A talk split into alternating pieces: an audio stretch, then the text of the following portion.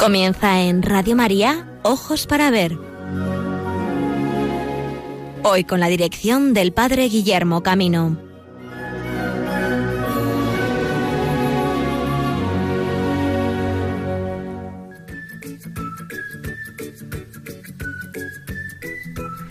Buenos días amigos y amigas de Radio María, bienvenidos a esta nueva edición de Ojos para Ver. Hoy vamos a tener un programa especial porque nos va a acompañar Nacho Valdés a lo largo del tiempo de este programa y con él vamos a tener la suerte de poder hacer una reflexión creo que por un lado densa y además también entretenida del panorama del arte cristiano en nuestro país. Lo hacemos con uno de los artistas que mayor proyección tienen en el ámbito internacional dentro de la producción de arte cristiano y además lo hacemos con un artista cuya misión fundamental es también formar a nuevos artistas cristianos. Así que bienvenidos al programa de hoy que de verdad espero que os estimule a conocer la obra de Nacho Valdés y la importancia que tiene el arte cristiano para la vida de la Iglesia.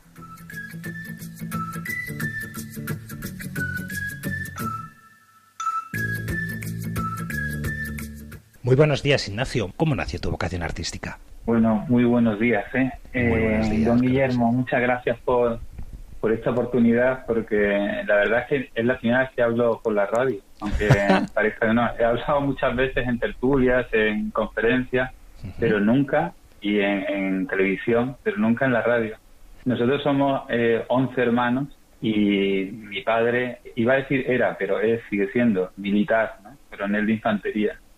Eh, pero claro, como éramos tantos hermanos, pues algo tenía que hacer para llevar adelante la familia, ¿no? Entonces, por las tardes lo que hacía era pintar.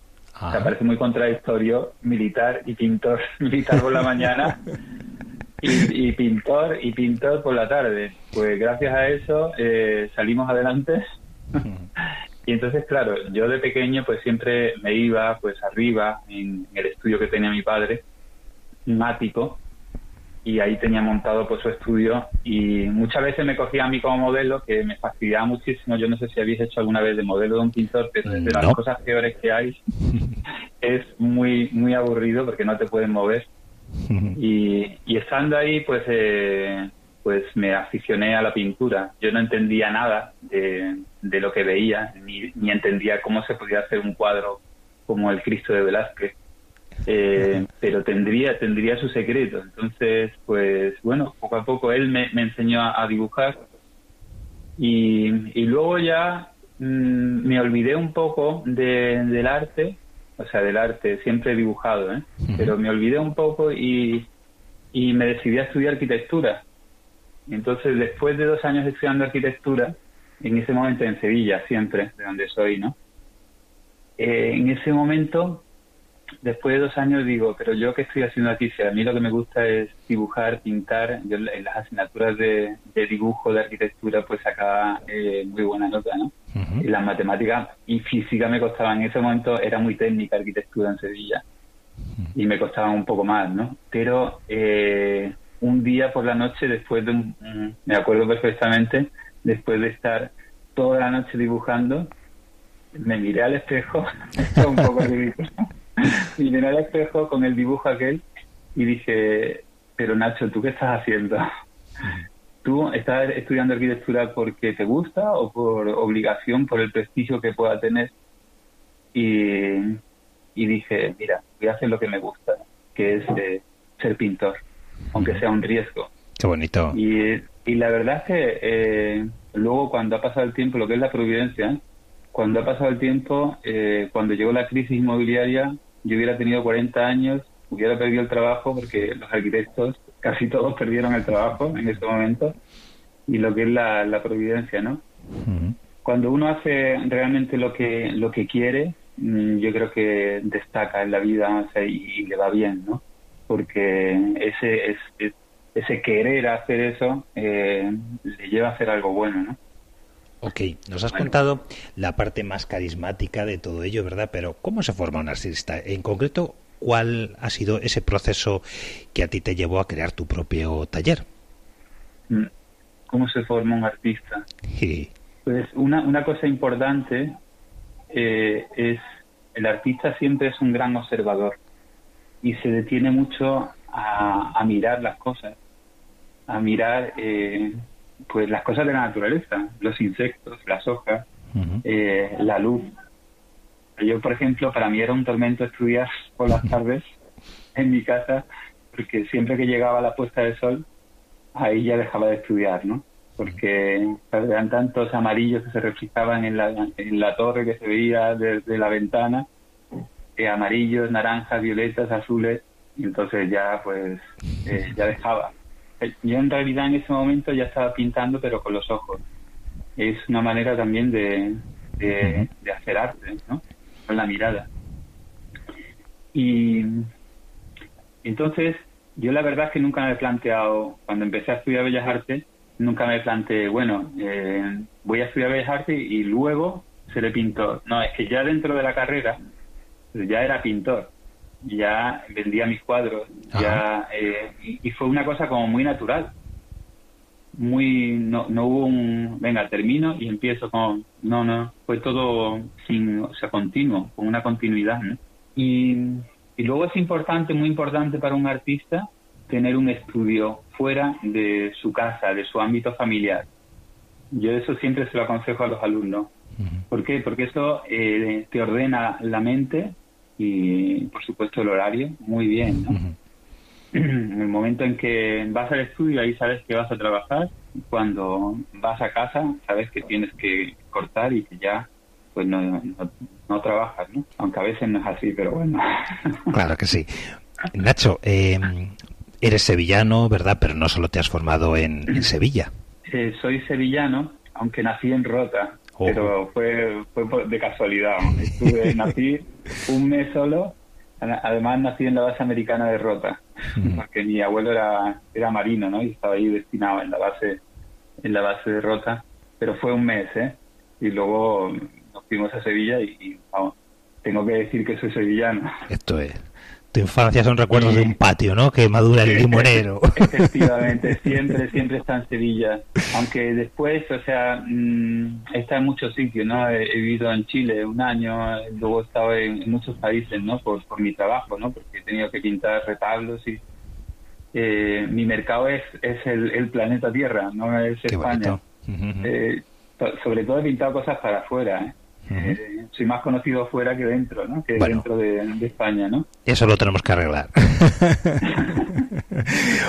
Nacho, mira, una pregunta. Eh, un sevillano, artista eh, que vive a lo largo de estos años momentos de crisis, ¿no? Una ciudad como Sevilla mm. también que en el siglo XVII pues pues era capital en cierta manera de, del mundo mm. colonial, eh, una ciudad con muchos claroscuros y que vive un momento de pandemia muy singular y que esa situación de pandemia eh, modificó también ¿no? la visión que los propios artistas locales tuvieron del arte y que no va a negar, por otro lado, el, caer, no sé, en una especie de, situación tenebrista donde vemos toda la oscuridad de, la crisis, sino que también la luz eh, se mete en medio de esa oscuridad y pintores pues como Valdés Real, como Murillo, hacen una reinterpretación maravillosa ¿no? en ese mundo en crisis de una visión optimista que, debemos tener.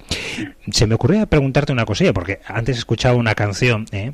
Eh, no sé si estamos de acuerdo o en desacuerdo con lo que dice el autor, que dice que la realidad no es como la pintamos. ¿Cómo lo ves? Eh? ¿La mm. función de la pintura es contar la realidad tal cual es o es ayudarnos también a entender la realidad? En primer lugar, has hablado del sitio, de la ciudad. Yo te tengo que decir que si no has estado en Sevilla, ah, sí, sí. tienes que venir a Sevilla, tienes que, hay que venir a Sevilla para entender por qué es una ciudad donde salen tantos pintores, donde ha habido tantos pintores a lo largo de la historia. Y es por, es por la cuestión de la luz. Es una cuestión que a partir de, o sea, para nosotros en Andalucía el norte es desde Peñaperros para arriba. Madrid para nosotros es el norte. Bien. Entonces, eh, de para arriba, de Sierra Morena para arriba, hay una luz distinta. Porque la luz de, Andalucía, sobre todo la de Sevilla-Cádiz, eh, es una luz donde en las sombras se ve hay mucha claridad en las sombras. No hay tanto contraste como puede haber ya mm, pues en, Valladolid. ¿no? Esto es, nosotros somos casi el, polo norte lumínico. sí, son, es la cuestión de, de los colores, de la luz, sobre todo de la luz. ¿sí? Yo estoy enamorado, Nacho, de, los claustros. Tengo la suerte de conocer eh, muchas religiosas y por, por mi misión como sacerdote. Y la verdad que los claustros en, un atardecer, la fuente, eh, algunas aves, bueno, es, es ciertamente una experiencia singular. Sí. sí. Y luego, por ejemplo, ahora mismo, ahora mismo todo, Andalucía está verde. O sea, estamos ya saliendo de, empezando la primavera, pero todo está verde. En invierno eh, es, verde, mientras que en el norte, o sea, el norte somos grises, todo es seco, o sea. bueno, estos estos días no, ¿eh? Estos días no. Te invito a que vengas a ver, por ejemplo, el sendero de los almendros en Castro Nuño, que es precioso. claro, pero porque ya está comenzando la primavera. Sí, sí, sí, efectivamente. Y ahora es cuando se pone bonito, pero antes era todo pardo. Ahí estamos, ahí estamos. Muy bien. tiene también su belleza, ¿eh? el color pardo. Esto es, Sevilla, ciudad de la luz, vamos a por ella. Sí. Entonces, las ciudades también, eh, el sitio, el contexto, eh, también provoca eh, que haya artistas. Eso, eso es así. Y luego, ¿qué otra cosa me has preguntado? Sí, la realidad, ¿no? Sí, la realidad, ¿no? O sea, estamos en un momento, si quieres, un poco trascendiendo lo que nos toca vivir, ¿no? ¿Cómo estás viviendo tú como artista este momento? Es una pregunta compleja. Sí. Pero, o sea, el arte, el arte ayuda al alma, porque el arte es una manifestación del alma humana. Todas las manifestaciones artísticas, la música, es algo que brota del alma humana y, habla al alma humana. No sé, Nacho, has estado en, Tierra Santa, ¿no? Benedicto XVI nos habla de que Tierra Santa es como el quinto evangelio. Y una de las cosas que quizá como cristianos podemos vivir con una especial emoción es situar los acontecimientos eh, que sabemos de Jesús, pues en ese contexto geográfico y cuando vemos esos lugares verlos con los ojos de Jesús. Bueno, yo no he estado en Tierra Santa, ¿eh? así que intento ponerme en ese lugar. Pues mira, yo, yo tampoco he estado en Tierra Santa, es una tarea pendiente, pero desde luego con la cantidad de gente que, que he escuchado que está en Tierra Santa y que Imagina, me toda la diapositiva en las, los PowerPoint, ya es como si estuviera, o sea, como si hubiera estado, ¿sabes? La pintura desde Altamira ha sido sacra. Es decir, ¿la pintura puede trascender la realidad o solo es un reflejo de la misma? La pintura de Altamira ha sido sacra, claramente. siempre se pintaba eh, con un espíritu religioso. ¿qué, era la, ¿Qué son las pinturas de Altamira? Pues son eh, pues una invocación. Pedirle a la divinidad una vocación para conseguir cazar más bisontes o más búfalos, lo que hubiera ahí en ese momento. ¿no? Pero, y luego, mm, a lo largo de la historia de la pintura, pues, ¿qué es lo que han hecho los grandes maestros? Han hecho sobre todo pintura sacra, Miguel Ángel, Rafael, pues, pintura sacra. Llega un momento en que ya empieza a haber como un, otro, otra vertiente que es eh, la vida cotidiana, los interiores, eh, el street life, ¿no? los bodegones, los paisajes. Y y, ya empieza como a haber eh, dos tipos de pintura, pintura sacra, aunque en realidad, o sea, a mí me da mucho fastidio hablar de pintura sacra, porque por eso efectivamente, pues la pintura sacra también es pintura, no es que eh, haya que ponerle, pero para entendernos pues decimos eso, ¿no? Eh, y, ¿Y qué estábamos diciendo? La pintura sacra. Sí, sí, la, si la pintura eh, tiene esa vocación, ¿no? De, ayudarnos a, a trascender la realidad y ser esa vía pulcritudinis que nos lleve un poco más allá, ¿no? A mí me gusta mucho el término icono, ¿no? Es decir, la, la pintura es, es una ventana, es una imagen, pero no una imagen de, de dentro a afuera, sino también que te ayuda a meterte y a trascender eh, las propias formas, ¿no? Sí, o sea, yo nunca, en terminada carrera no es que decidiera hacer pintura sacra, voy a convertirme en pintor de arte sacro, no, sino que empecé a pintar eh, paisajes y retratos. Yo empecé pues durante años a, pintar eso. Pero hubo un momento en que pinté una pequeña capilla Y, a partir de ahí, pues he pintado muchísimo en todo el mundo. Pues en todo el mundo digo porque no hay mucha gente en el planeta Tierra que se dedica a esto, ¿eh? Ya. Y porque pintar el arte, o sea, la pintura sacra no, no es solo pintar un retrato, sino que tiene que una, una serie de normas y una serie de, cosas diferentes ¿no? a, un retrato. ¿no? Y, y entonces, pues eso, o sea, a partir de, de, cierto tiempo empecé a, pintar. Entonces yo eh, entiendo el arte sacro, la pintura sacra, como un servicio a los demás, al pueblo fiel. O sea, si yo hago un cuadro y, no ayudo a la gente que ve ese cuadro a rezar, por ejemplo, pinto una imagen de San José y no ayudo a que la gente tenga más devoción a San José, a que le pida cosas a San José, a que conozca un poco más a San José, a que le trate más, pues he fracasado si yo no lo consigo. Y al revés, si lo consigo, pues yo estoy absolutamente satisfecho ¿no? de, eso. Yo concibo la, pintura como un servicio, solo una autoafirmación del pintor, ¿no? sino un servicio. Y eso me parece que es clave para, para la cuestión del arte sacro. ¿no? Qué hermoso es esto que nos digas, de que la pintura para ti es un carisma, ¿no? Y el Espíritu de Dios, pues eso, suscita la belleza en las personas y cada uno, pues, pues tenemos la suerte de poder hacer de todo ello, de esa capacidad, un, servicio para los demás. Oye, Nacho, no sé si a ti te gusta la música, ¿sueles escuchar música cuando pintas? A mí me encanta, o sea, yo, siempre escucho música. y, además que voy por, por como por momentos, ¿no? Y ahora últimamente pues me está dando por Vicente, Vicente Amigo, el guitarrista.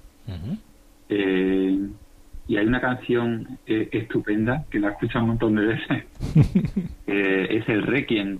Cuando murió eh, Paco de Lucía, pues compuso esa, esa canción. Y la verdad es que te pone los pelos de punta. Esa, esa canción. Vamos a escuchar eh, un tema de Vicente Amigo y continuamos con nuestro diálogo.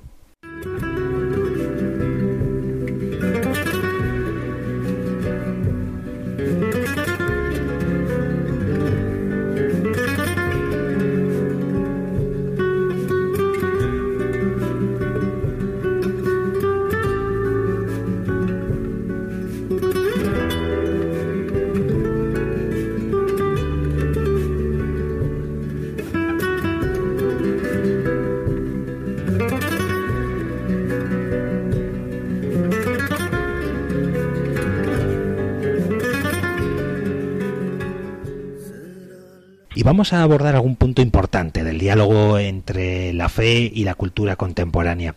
Hay una cita fundamental de Benedicto XVI en su introducción al espíritu de la liturgia, donde nos va hablando de lo que significa el ars celebrandi, como la, la celebración cristiana y los espacios cristianos tienen una vocación fundamental de trascender la realidad y de llevarnos por la vía de la belleza hacia Dios, en que él habla que de que el artista no tiene solo como misión, el artista contemporáneo, ¿no?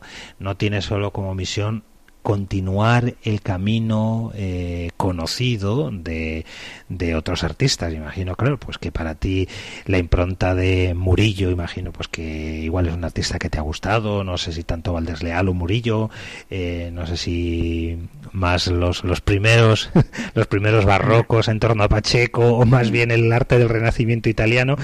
Eh, y luego bueno pues eso nos propone Benedicto XVI que el camino mm, de la actualidad es que también el artista se pregunte por su propio camino personal. No se trata de reproducir y de continuar solo lo que se ha hecho, que eso es necesario, ¿eh? en la línea que antes decíamos de ese decoro eh, y función que el arte cristiano debe tener en una trayectoria más amplia de edificios que son contenedores de muchas épocas y con los cuales pues se debe dialogar, ¿no? Eh, bueno, pues ¿cómo ves esta, este interrogante para el arte actual? Es decir, cuál pueden ser eh, los modos de expresar un lenguaje específico, nuevo, contemporáneo para el hombre actual, más allá de lo que pueda ser eh, evocar eh, el arte de los grandes maestros. Mm. yo creo que hay que releer, todos los artistas deberíamos releer y leer y releer ese libro que acabas de decir del Papa Benedicto XVI, ¿no? Porque tiene una densidad y una profundidad impresionante. En una frase, eh, pues dice todo lo que tú has dicho. Una frase solo eh, habla de, de qué es lo que podemos hacer, qué es lo que se qué, qué es lo que puede hacer un artista ahora mismo, ¿no? Porque claro, ha habido una interrupción. Yo cuando empecé a pintar cuadros, o sea, me pidieron una pintar una anunciación y dije, ¿y qué es lo que hago? O sea, lo primero que se me ocurrió fue hacer una, una versión de una, una copia del cuadro de Leonardo da Vinci. Y entonces luego pensé, pero ¿y por qué voy a hacer una copia? ¿Por qué no hago yo mi propia anunciación? Venga, voy a hacer mi propia anunciación. Fue un proceso mental, ¿no? Pero ¿y cómo lo hago? ¿Qué hago? ¿Cojo modelos? Vale, venga, voy a coger un modelo, pero ¿cómo lo he visto? Le pongo una túnica. Entonces, vale, tengo que hacerme una túnica. Eh, una manta, ¿qué manta? Y entonces eran muchas preguntas, ¿qué, qué contexto le pongo? Muchas preguntas que yo me tenía que ir respondiendo y que tuve que ir aprendiendo a, a, hacer un cuadro sacro ahora mismo, porque ha habido una interrupción de dos siglos. Antes, hace dos siglos, la gente no se planteaba cómo pinto yo una anunciación, sino que ya había una tradición pictórica en la que nadie se planteaba cómo voy a pintar yo una anunciación. Pero ahora sí. Entonces la cuestión es hacer algo que no rompa con toda la historia de, que tenemos tan rica, evidentemente sería una locura y además es que es imposible desligarte de, toda la historia porque es tu pasado, es tu historia además, la historia de la, de la pintura. Y entonces, sin romper eso, eh, ¿cómo haces tú algo contemporáneo que hable a la gente de hoy? Porque es muy importante, porque la gente cambia. O sea, no es lo mismo la mentalidad de ahora que la mentalidad de hace un siglo o de hace eh, 100 años, o sea, 200 años, ¿no? y, yo lo que veo es, Papa Benedicto eh, habla mucho de, la cuestión del el misterio, que no solo, una obra sacra no solo tiene que transmitir pues la belleza, la devoción, sino también el misterio. Y lo que ocurre, eh, me parece que, que la gente eh, hoy en día lo que quiere es, la, cuando ve, está delante de una obra sacra, es eh, la cercanía. Es decir, que esos seres sobrenaturales, o sea, Dios, la Virgen eh, y todos los santos, ¿no? San José, ¿no? pues que son, han sido seres con un cuerpo real, ¿no? Que han tenido una cara concreta y, y que, se han sido seres eh, como nosotros, ¿no? Entonces, muchas veces eso no se percibe cuando uno actualmente, en la actualidad, contempla un cuadro del pasado. Eh, por eso a mí me gustaba, me gusta, eh, que sean cuadros cercanos, que te ayuden a rezar y que esos personajes existen y están ahí, ¿no? Ahora, el problema es la cuestión del misterio. Cómo no hacer, o sea, no hay que ir al otro extremo, no hay que banalizar, ¿no? Sí, sí, sí. Entonces, y esa es una pregunta, o sea, la cuestión de la idealización de la, de la obra de arte, ¿no? Mm. Yo creo que, como decían los antiguos, sin medio virtus, ni hacer una cosa banal, por ejemplo, el hiperrealismo eh, para hacer un, cuadro sacro es que no, yo personalmente pienso que no vale, mm. porque porque le falta el misterio, ¿no? Sí, sí, es el camino. Tampoco, y lo otro tampoco, o sea, hacer cosas tan eh, tan lejanas que, que no te que no te digan nada, ¿no? Tan lejanas a nosotros, ¿no? No sé, Nacho, si dos espacios que, ah, bueno, no lo hemos comentado todavía a nuestros oyentes, mm. que parte de tu vida en la actualidad se desarrolla en Florencia, ¿verdad? Sí, sí, sí. Bueno, la luego del año, exactamente. O sea, son seis meses en Sevilla, seis meses en Florencia. Bueno, las, una de las, o sea, dos de, las de las ciudades más feas de, del y, la, y las dos con una luz. sí, como una tradición pictórica Claro. Increíble. Bueno, quería preguntarte, este debate que estábamos hablando de lo real, lo idealizado, eh, interiorizar la imagen, comprender el misterio, entrar en él, eh, comprender también las imágenes desde todo lo que fue la experiencia en el siglo XVI, XVII, la devoción moderna, de vivir eso que mm. Ignacio de Loyola, Teresa de Jesús eh, motivaron a los artistas de hacer una composición del lugar, de la escena eh, bíblica. Quería preguntarte dos espacios muy singulares que a mí me encantan ¿no? en Florencia. Uno es San Marco, el, ámbito donde vive el Beato Angélico y donde deja esa producción tan maravillosa de las celdas y los dos espacios conventuales. Y también la Capilla Brancacci, ¿eh? Eh, la obra de Masacho. Son dos, dos artistas cada uno con su singularidad, ¿no? Entonces, eh, ¿en qué ves, por ejemplo, que aquellos artistas fueron capaces de hacer real esto que estamos diciendo, innovar el lenguaje, ¿eh? hacer el espacio pictórico como un espacio consistente con el espectador. Por otro lado, también eh, entrar en una vía del reduccionismo al misterio, lo fundamental, ¿no? Como hace eh, el bueno de Fray Angélico, pues que no, no, no, nos perdemos en el decorativismo de la escena, sino que, que nos mete en la realidad de los personajes y en esa secuencia súper reconocible ¿no? de, del Evangelio. Em, ¿Qué te parece en estos lugares? Eh? Como un debate entre la modernidad también y, dos lugares clásicos. Bueno, es que parece que me has escuchado en, otra ocasión. ah, ¿no? no, en serio, porque estos dos lugares precisamente son de mi, mis dos lugares favoritos de Florencia. Yo no sé, has tenido suerte. no, te, digo porque, o sea, San Marcos sí. Eh, me gusta muchísimo y además siempre que viene gente a Florencia lo llevo a ver. Eh, porque los cuadros de Frangélico, Frangélico estuvo viviendo allí, el Beato Angélico estuvo viviendo allí. Y cuando vas a un museo ves cuadros que están fuera de contexto. Esos cuadros no se hicieron para ese museo. sin embargo, cuando vas a, San Marco, esos cuadros sí se hicieron para San Marco. Entonces estás en un sitio donde la obra de arte está en el lugar para el que se pensó hacer. Entonces tiene ese, ese plus, esa autenticidad eh, que no tiene pues, un cuadro en un museo. ¿no? Pero cuando subes arriba, la planta de arriba, la primera planta, y ves la anunciación de Evangélico, la verdad es que bueno, te quedas en el, en el descansillo de las cadenas. no que no me caiga para atrás, ¿verdad? sí, viendo, si consigues verlo, porque hay tanta gente que... Sí. Pero vamos, últimamente es que no hay nadie. Eh, pero eh, te choca, te choca mucho la, la sencillez, como que con una sencillez, porque el evangélico es muy sencillo. Mm. Te parece, se acerca a Dios en eso, que Dios es simple. Y o sea, muchas veces lo, lo complejo, o sea, lo simple dice infinitamente más que, que lo complejo, ¿no? Y el evangélico es muy simple, es muy sencillo, pero a la vez es muy complejo. ¿eh? O sea, porque para llegar a eso tienes que haber pintado muchísimo, ¿no?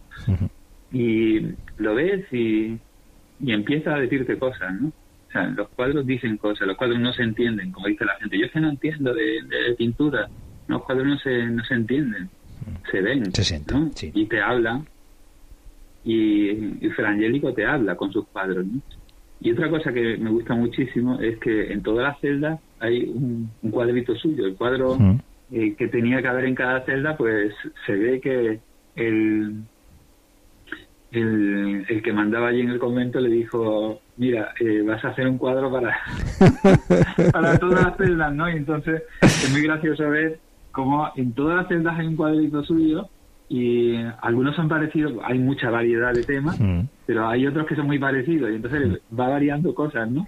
Va variando las cosas que se van ocurriendo, ¿no? Pues ahora pongo este personaje, ahora está. Mm. y, y, ves ahí como, eh, bueno, como con esa cosa, con cómo Fra Angélico entendía la pintura como un servicio, ¿no? Un servicio en ese momento a sus demás hermanos, ¿no? Del convento, pues que que les ponía eso para ayudarles a vivir la piedad cuando estaban en la celda, ¿no? ¿Y de la capilla Brancacci? me has comentado la capilla Brancacci, eh, eh, pues es una, es una catequesis, la mm. capella Brancacci, es una catequesis. Muchas veces, cuando uno intenta dar catequesis, pues bueno, habla con palabras, ¿no? Esto es una catequesis pintada y entra mucho mejor. O sea, ves ahí a la expulsión, por ejemplo, es un cuadro que siempre me ha marcado mucho, desde hace muchos años. ¿verdad? La expulsión de Adán y Eva, solo ver el rostro, el rostro de Adán y Eva, solo con eso ya vale la pena ir para allá, solo con ver esas dos caritas, ¿no? Que han perdido pues eh, todo lo que tenían los el paraíso y todos los dones que tenían antes del pecado original y ese lo ves, o sea, en esas dos caras, ¿no? Entonces ahí como hay, Samasacho hace el cambio ese, ¿no? De una pintura como más hierática, más rígida, ¿no? Que viene de, del mundo del, del mosaico, ¿no? De la pintura bizantina y como de repente pues ya empieza con Giotto a cambiar la cosa a ser más naturalista y ya Masacho ya rompe, rompe esa tendencia totalmente que luego pues era lo que conocemos como bueno el renacimiento no 400 Sí, el 480, efectivamente. Bueno, Nacho, para no volvernos aquí demasiado historiográficos, vamos a volver al mundo actual ¿eh? y hablar también de, de, cosillas más concretas. Raúl Berzosa, Isabel Guerra, conoce su producción, ¿no? También, bueno, pues los, los maravillosos ejemplos que tú nos vas dejando en estos últimos años. Eh, ¿En qué momento? Nos decías antes que no es fácil hacer arte cristiano, que no, bueno, no estamos eh, con una sobreabundancia de artistas, ¿no? Es la Florencia de aquel inicio del 480. Eh, pero, ¿qué elementos comunes ves, por ejemplo, con estos artistas que te he mencionado? Pues yo el elemento común que veo es que, que sirven a la gente, o sea, que sirven al, a, los fieles. Sí, más allá de la técnica de cada uno, ¿verdad? Ayudarles. Sí, sí, o sea, es, lo que, la cosa común que veo, ¿no? Y o sea, lo, que te comentaba al principio, o, hace un, poco, eh, que yo, yo empecé eh, prácticamente desde cero, porque había esa ruptura de dos siglos. Eh, yo después de estar, yo no he sido profesor siempre, ¿no? Sino desde hace siete u ocho años, ¿eh? ¿eh? pero una de las cosas que me ayudó a, a decidirme, pues, dar clases fue, bueno, yo todo lo que he aprendido, porque, vamos, me pegué cantidad de bofetadas, ¿no? Y de, tuve que, aprender muchísimo, ¿no? Pues todo lo que he aprendido es que merece la pena explicárselo a otros, ¿no? A otros que quieran hacer esto mismo. Entonces eh, conocí a, Giorgio Fossati, que, que era el director de la, en ese momento de la escuela, y dije, pues esto es, sabía enseñar a tanta gente de todo el mundo, pues todo lo que a mí me ha costado pues años, ¿no? Eh, 30 años aprender, pues yo solo, ¿no? Y, la verdad es que al final, yo he enseñado mucho, pero yo he salido ganando, he aprendido más de, de los alumnos, de la ciudad, de, de todo, ¿no? Y, y bueno, o sea, eh, a mí me parece importante la cuestión de la imagen, ¿no? La imagen. La imagen, eh, uh, esto sería demasiado largo contarlo, pero, pero sería muy, muy, muy largo, muy largo. Pero, pero bueno, eh, vemos muchas iglesias en las que, sobre todo las iglesias modernas, en las que tienen un problema con la cuestión de las imágenes. Hmm. El proyectista, el arquitecto, pues, mm, pues hace, hace su, su, templo, pero no piensa en las imágenes en, el primer momento. ¿no? Entonces, luego empieza ya a pensar después en un segundo momento y también dependiendo del presupuesto. Entonces, claro, eh, ¿qué es lo que pasa? Porque te encuentras iglesias recién hechas con falta de imágenes.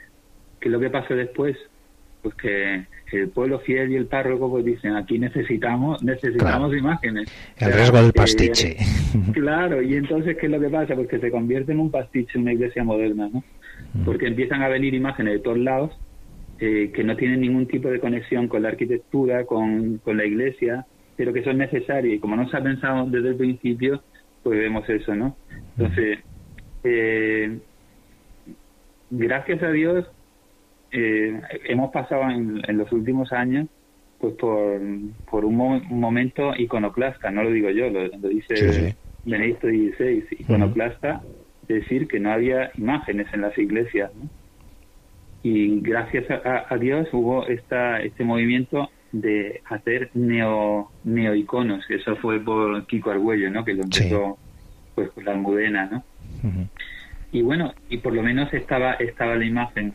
No es, es una cosa que yo opino, no es lo más cercano a, a nosotros, a la mentalidad occidental, pero eh, te ayuda a rezar, ¿no? Claro, ¿qué es lo que pasaba con la pintura eh, realista? Pues con la pintura realista, pues es que no se ponía porque es que no había pintores que se dedicasen, había muy pocos pintores que hicieran esto, ¿no? Sobre todo por una cosa muy, muy concreta, que es que para hacer una pintura sacra realista tienes que saber pintar. Y entonces, como las escuelas, pues ya se ha abandonado un poco la tradición pictórica, o sea, la tradición de la enseñanza pictórica, de cómo se distinguir tonos, eh, usar el óleo. Pues claro, mm, para hacer pintura sacra primero tienes que saber pintar, ¿no? Y ahí es donde estamos. O sea, yo lo que enseño en mi escuela es primero a pintar y luego a hacer pintura sacra. Son dos cosas, dos labores, ¿no?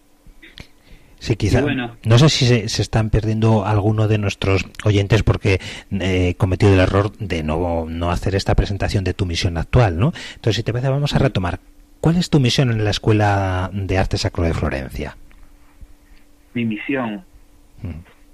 Eh, o sea, mi misión es esta, lo que lo que te comentaba, Formador de, eh, artistas, qué bien.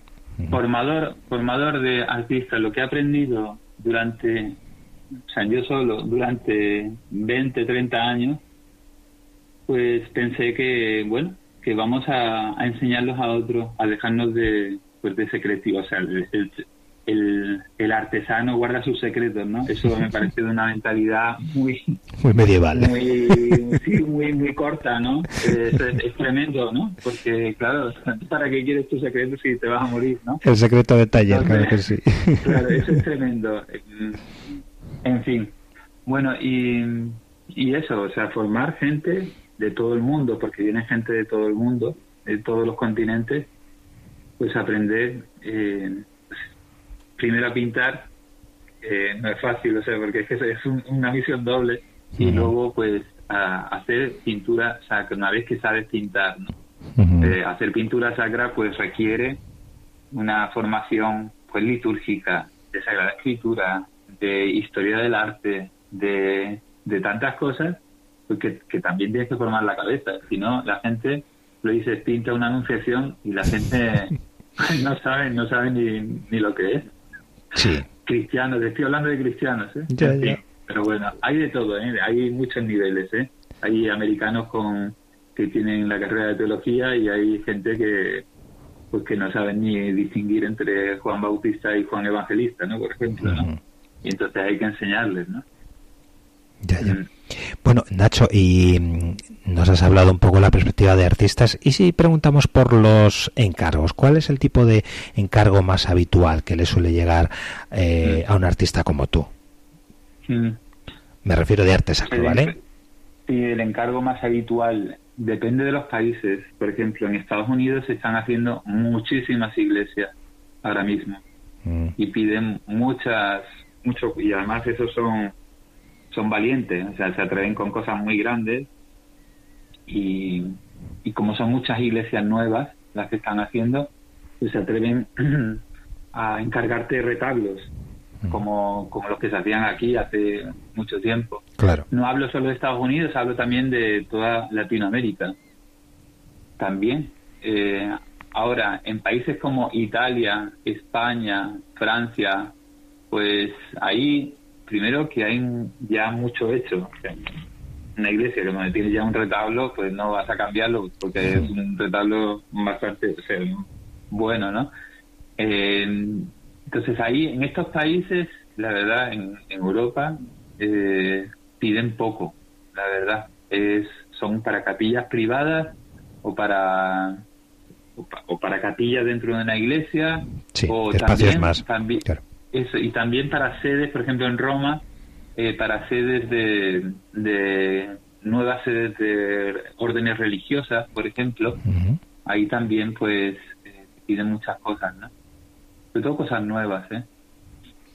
¿Y cómo se inició esta tarea más específica de, de, la producción de imágenes sagradas dentro de tu trayectoria? Bueno, nos ha hablado fundamentalmente esa primera etapa como retratista, como paisajista. ¿Cuándo das el salto de, a la pintura cristiana? Pues el, salto lo doy cuando cuando no paro de trabajar en eso.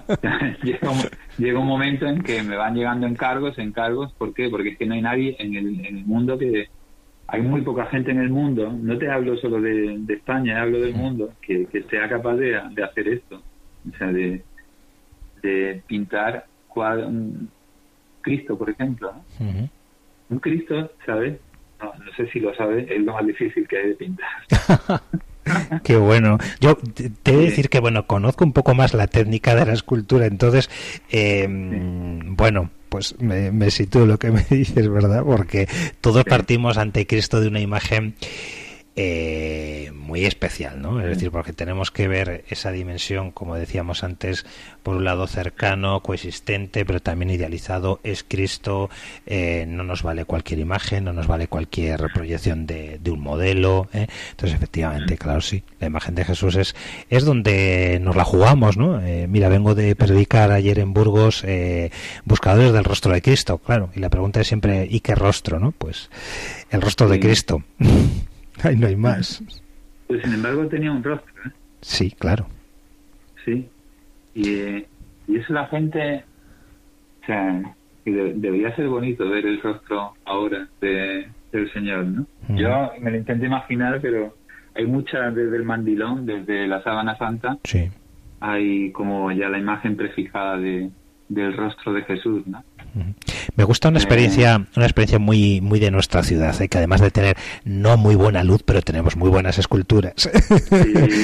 Eh, sabes que es muy conocida esta anécdota de Gregorio Fernández, ¿no? Que después de haber realizado eh, a uno de sus exceomos, él contó que, que bueno, pues en, una, en un momento de interioridad, no le voy a llamar sueño, oración, bueno, pues en un momento de reflexión personal, eh, sintió que el Señor le decía, eh, Gregorio, ¿dónde me viste que también me retrataste, no? Y Gregorio Fernández le dijo, en el pobre que a tu puerta está cada día, ¿no? La puerta de, de la cofradía donde él iba a pintar, a, a esculpir, perdón, pues, pues, pues se sintió motivado. Y hay, fíjate, un detalle muy bonito. En una de las obras de, de aquí de la ciudad, Santa Isabel, dan, repartiendo limosna al pobre, en que mm. eh, el pobre no es una imagen que está en la parte superior de, del retablo entonces claro desde abajo pues el rostro del pobre que está mirando a la santa no se aprecia verdad mm. pero cuando podemos desde el interior del monasterio ver el retablo desde una distancia muy muy, muy cortita no pues uno se da cuenta que ese rostro tiene pues una similitud muy grande con el rostro ordinario que, que, son los rostros que en esa época hacía Gregorio Fernández, ¿no? En esas palabras del Señor de a mí me lo hicisteis, es decir, a mí me visteis en el pobre y en el pobre me tenéis que ver a mí, ¿no? Entonces, bueno, pues más allá de esa discusión de, de las formas, ahora estamos en este debate, ¿no? De esos estudios que se han sacado sobre la posible imagen de Cristo, que sí con rostro, un rostro mucho más eh, alejado de nuestra tradición europea, de nuestro etnocentrismo, eh, bueno, pues nos muestran a Cristo con facciones mucho más anchas, eh, un rostro más, más próximo a la a, la tipología de, del próximo Oriente, ¿no? Bueno. Está bien, es verdad, pero bueno, pues eh, el debate sobre cómo era el rostro de Cristo concreto, bueno, pues un, un debate mm. complejo, ¿no? Pero lo sí que es cierto es que pues tenemos que encontrar el rostro de Cristo en la vida ¿eh? y Cristo nos tiene que llevar a la vida. Y ahí está la mejeía de los artistas que son los que sabéis establecer ese puente, ¿no? De llevarnos desde la vida a Cristo y desde ese Cristo pues también llevarnos a, reconocerle en, en, la vida y a los demás, ¿no? Eh, no sé si, mm, ya que estamos hablando del mes de marzo, ¿eh? ¿nos quieres comentar algo de tu, de tu producción artística en torno a San José, que es riquísima y abundante? Y bueno, yo creo que viendo un San José de Nacho Valdés, dice, esto es. Pues mira, muchas gracias. Ah, eh, la verdad es que solo se me ocurre contarte lo que me está pasando ahora mismo ayer terminé de pintar un cuadro, te voy a hablar de un cuadro que todavía no está hecho. Ajá. Eso, no sé si... ¡Qué suerte! Yo no sé si da mala suerte. Mi Italia está muy supersticioso. Ah, bueno. Cuando tú le preguntas a mi italiano, ¿tú eres supersticioso? Dice yo, que va, pero por si acaso. Entonces no sé si me ha pegado algo de eso. Pero bueno, eh, mira, ahora mismo estoy pintando o sea, es una historia un poquito, un poquito larga, porque hace un, ¿cuánto tiempo? Un año y medio antes de, lo, de que el Papa Francisco eh, dijera lo del año de San José, un año y medio, eh, pues me encargaron la muerte de San José. La muerte de San oh. José es un, un tema de, la, de la pintura, ¿no? Sí, sí. Nosotros aquí tenemos un Goya, ¿eh? tenemos sí, efectivamente, efectivamente. Entonces, este eh, sí, pero no hay muchos cuadros que recojan este, pero existe. Goya tiene dos versiones, sí, y aquí tenemos una maravillosa en el convento de Santana. Entonces, la muerte de San José. Yo la primera vez que cuando era pequeño, cuando escuché el, el, título del cuadro, digo, anda, pero San José murió. Y no, no me lo había planteado, era muy pequeño. Yo particularmente pienso que San José eh, eh, subiría al cielo en cuerpo y alma. Es una cosa, una opinión, como no está dicho eh, teológicamente, que es lo definitivamente, es una cosa que pienso yo. ¿eh? Y bueno, me plantean eso, la muerte de San José.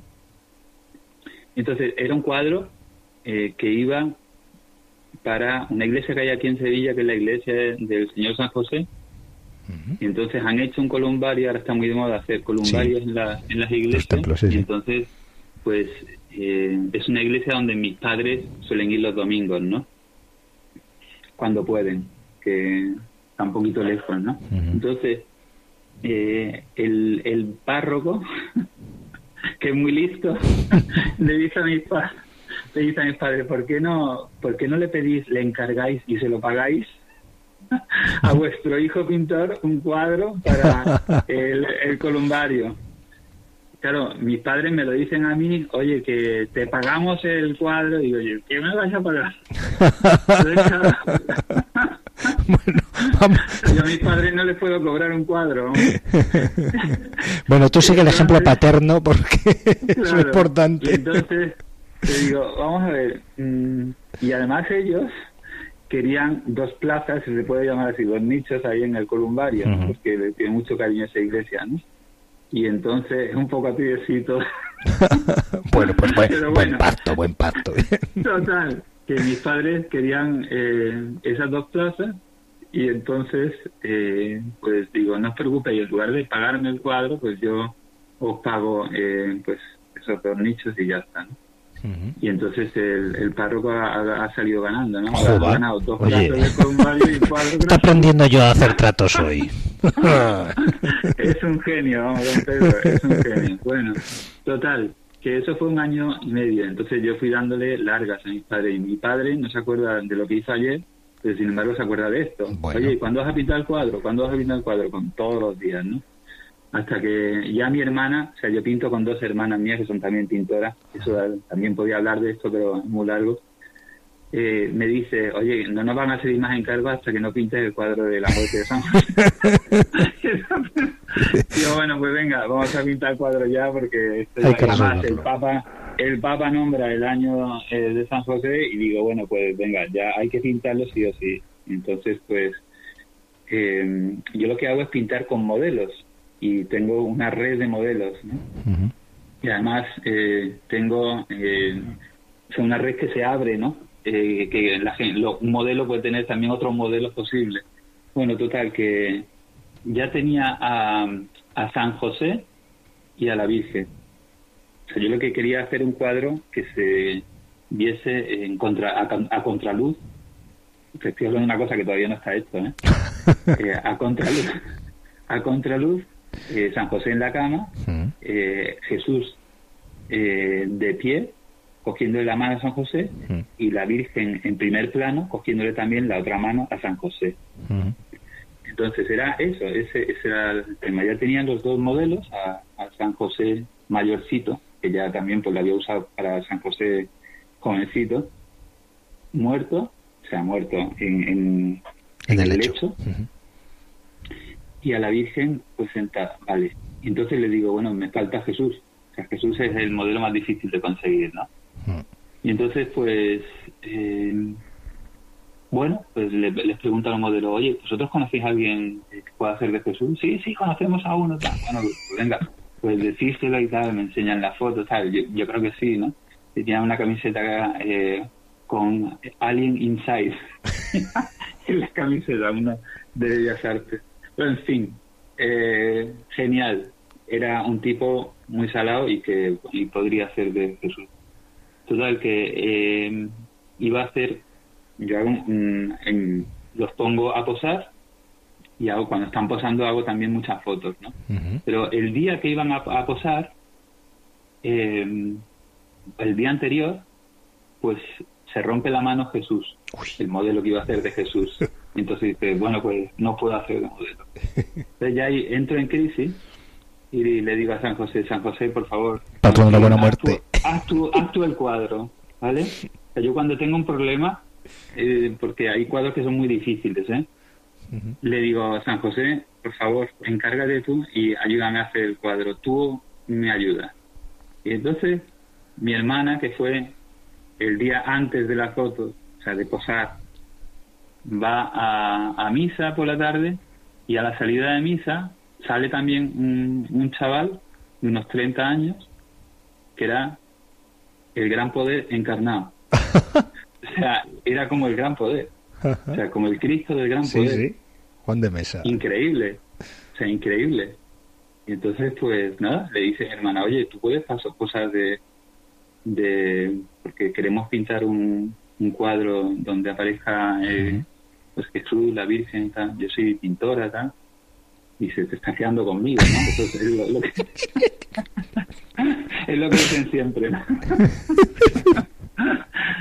Y bueno, mientras no sea caminando, mientras no sea el milagro de caminando sobre las aguas, me presto. la gente, o sea, al principio le parece muy, o sea, que te, te estás quedando conmigo y luego, no, y, luego le gusta. Yo no conozco a nadie, bueno, sí, a uno solo, pero todo el mundo te dice eh, que sí. Ya puede ser ateo, puede ser lo que sea, pero todo el mundo quiere posar para un cuadro. Es increíble, ¿eh? Y yo les digo siempre que eso el Señor se lo tendrá en cuenta. Claro. Y bueno, pues este hombre vino y, y entonces, pues cuando se pusieron a posar, yo muchas veces les dejo libertad para que posen. Yo les digo más o menos la, cómo tienen que estar, en qué posición, pero les dejo cierta libertad para que no, no, estén muy embarados, ¿no? muy, muy secos. Entonces Jesús, eh, San José se puso, estaba tumbado, se puso, giró la, la cabeza y no se le veía el rostro a San José. Y digo, bueno, es que le digo que, que me muestro el rostro, pero es que entonces no ve a Jesús. Entonces entendí que ese es el estilo de San José. Ese cuadro estaba hecho para San José. Es su estilo. Es aparecer y desaparecer. Es estar y no estar. El cuadro se llama La muerte de San José. Él es el centro del cuadro, pero sin embargo es el que menos se le ve. Bueno, pues tenemos pendiente eh, ver. Sí, y luego, y luego por la tarde, comentando esto con un amigo, que no termina aquí la historia, le digo, bueno, es que eh, me dice este amigo, es que va a estar en un columbario, va a estar en la parte de arriba, no se va a ver, nadie lo va a ver. Digo, bueno, es que este es el estilo de San José. Claro. Está en un sitio escondido, pero ahí está, ¿no? El testigo de la vida oculta claro, consolando a la gente, pues que, vaya a ver a sus familiares difuntos, ¿no?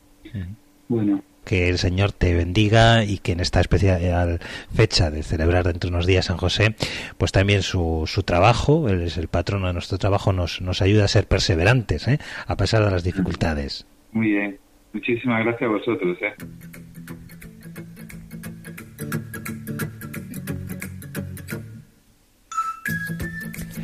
así, amigos, llegamos al final de nuestro programa de hoy en que nos ha acompañado Nacho Valdés, con quien hemos conocido su trayectoria pictórica. Seguramente que muchos de vosotros os preguntéis, bueno, ¿y cómo podemos conocer la obra de Nacho? Pues por supuesto tenéis en su página web www.nachovaldés.com una buena exposición del conjunto de su obra con imágenes de alta definición que hará más cercano, sin duda, las muchas preguntas que nos ha suscitado por conocer la obra de los nuevos artistas cristianos. No lo perdáis, www.nachovaldés.com. Muchas gracias a Nacho y un saludo a todos aquellos que nos habéis acompañado en esta edición de este día 9 de marzo del año 2021. Esto ha sido Ojos para Ver.